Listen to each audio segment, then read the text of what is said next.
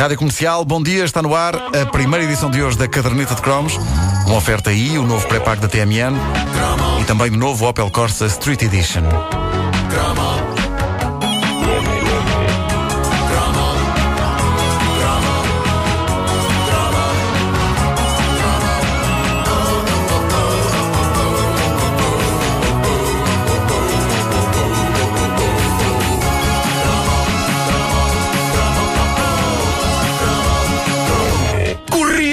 De 1978 e para mim o cinema era um sítio onde se ia ver bonecos. O Templo da Magia era o cinema Tivoli na Avenida da Liberdade em Lisboa. Todos os Natais e Páscoas o Tivoli recebia com pompa e circunstância os grandes clássicos da Disney. Eu não perdi um, sempre levado pelas minhas avós que se revezavam nesta operação. Era uma experiência que não tinha nada a ver com a banal ida ao multiplex dos dias de hoje. Nós podíamos não ter 3D, mas não sei se lembram disto, mas a mera entrada no Tivoli era algo extraordinário porque eles decoravam o lobby inteiro com bonecada vária relativa ao filme em exibição. Ou seja, ainda não tínhamos começado a ver o filme e já estávamos, por exemplo, em pleno ambiente da floresta do Bambi, porque estava tudo cheio de bicharada no lobby. E, e isso era o cinema para mim, era ver desenhos animados. Até um famoso dia de 78, o dia em que a minha família achou que estava na altura de eu ver o meu primeiro filme com pessoas de carne e osso. Qual? Que filme? Grease, Brilhantina. Espera aí, mas eh, o título em português era. Brilhantina. sim, sim. Brilhantina. Ah, brilhantina. Uh, que ganda grise.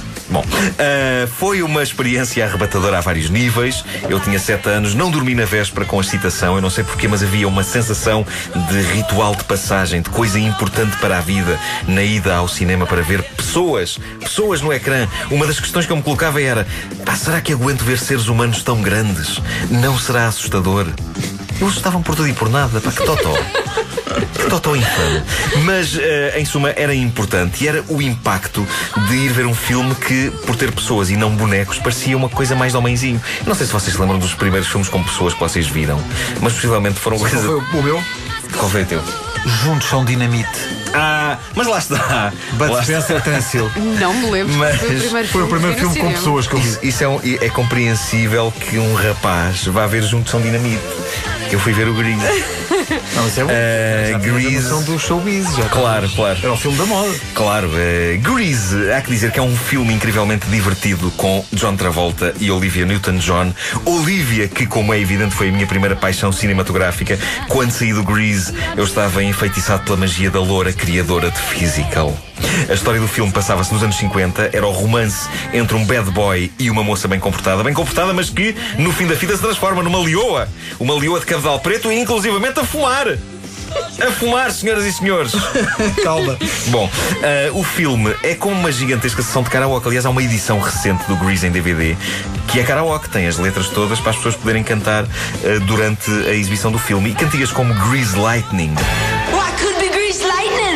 lightning? Tell Me More. Chamava-se Tell Me More, não chamava-se Summer Loving, não era o nome dessa música. Summer loving, fast. loving had me a blast. Ou ainda o You're Not Alone. You're Not Alone. You're Not Alone. Eu não percebia, eu- aquilo, aquilo era muito rápido para mim, eu ainda não sabia inglês. eu Bom, ah, são instituições todas essas canções hoje em dia, mas antes de o serem, quando vimos Grease pela primeira vez, eram verdadeiras injeções de alegria. A Paramount, que produziu o filme, tentou reproduzir essa alegria uns anos depois com uma sequela, Grease 2, mas creio que só 17 pessoas em todo o mundo viram esse filme. Embora, mas repara, há um dado muito importante sobre o Grease 2, marca a estreia de Michelle Pfeiffer no cinema, mas o mundo só a descobriu com Scarface, um filme que, em termos de boa disposição e alegria, acaba por estar ali ela por ela com o Grease. Mas espera aí, a Michelle Pfeiffer entra no Grease 2. Entra no Grease 2! Mas isso- substitui a Olivia Newton-John no papel principal feminino. Mas de que ano é que é o Gris 2? É para aí, ah, 81. Mas a Michelle Pfeiffer tinha 15 anos, bem. Para aí, para aí. A minha ida ao Tivoli, naquela sessão de Grease, reveste-se, no entanto, de um outro tipo de alegria. Isto um rapaz nunca esquece.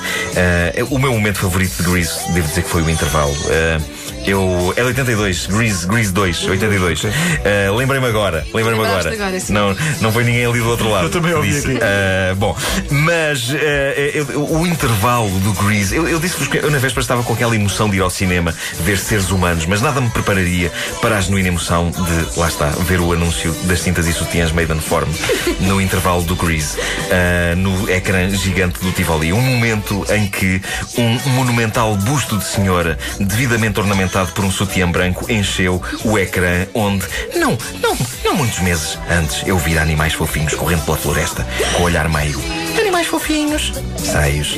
Animais fofinhos, seios. Era esta a dicotomia. Bom, ah, foi uma, uma verdadeira epifania, não foi só para mim, dados os urros e os assobios que se ouviram no cinema naquela altura. Eu não podia manifestar-me, afinal de contas estava ali com uma das minhas avós ao lado. Eu não podia dizer. Ai, peço desculpa, avó. Peço desculpa. eh, porque eram, as minhas avós levavam-me a estas histórias de amor musicais. Foi com elas que eu vi música no coração e depois Annie.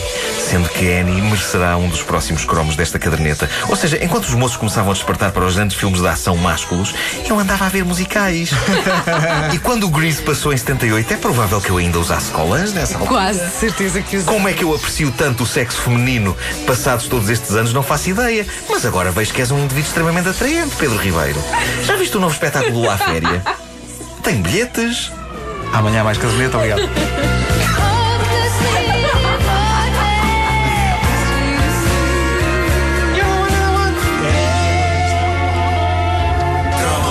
Para o que uma pessoa está guardada. A caderneta de cromos de Nuno Marco é uma oferta e o novo pré-pago da TMN e novo Opel Corsa Street Edition.